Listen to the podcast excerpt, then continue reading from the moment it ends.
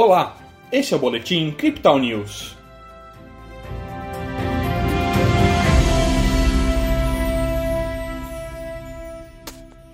O Ibovespa fechou esta segunda-feira em forte queda. Bitcoin testou os 19.600 dólares, mas corrigiu prontamente. Sexta-feira, o Ibovespa apresentou aumento de 2,35%. Hoje, o índice reverteu a tendência e fechou o dia com perdas de 3,27%. O dólar se fortaleceu, ficando cotado a R$ 5,30. Pelo Brasil, o caso envolvendo o ex-deputado Roberto Jefferson repercutiu fortemente pela Bolsa de Valores. O baque, principalmente nas ações das estatais, foi grande, fazendo com que o principal índice nacional despencasse mais de 3% na sessão de hoje.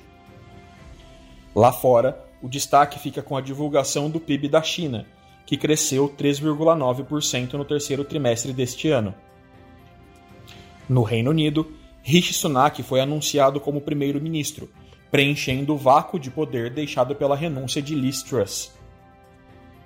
Pelos Estados Unidos, a Nasdaq apontou alta de 0,86% e o SP 500 subiu 1,19%.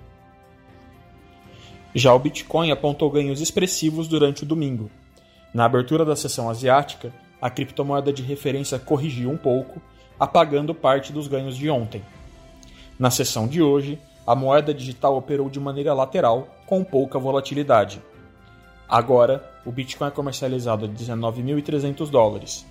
No Brasil, a média de negociação é de R$ 102.400.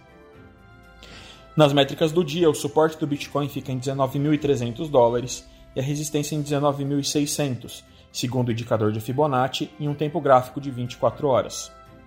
O RSI vai para 49% com o mercado ligeiramente mais vendido e o MACD segue com suas linhas cruzadas para cima. Este foi o Boletim Crypto News desta segunda-feira. Veja essa e outras análises em nosso WhatsApp e nos canais de áudio oficiais. Siga a gente também nas redes sociais para acompanhar o dia a dia de nossa equipe.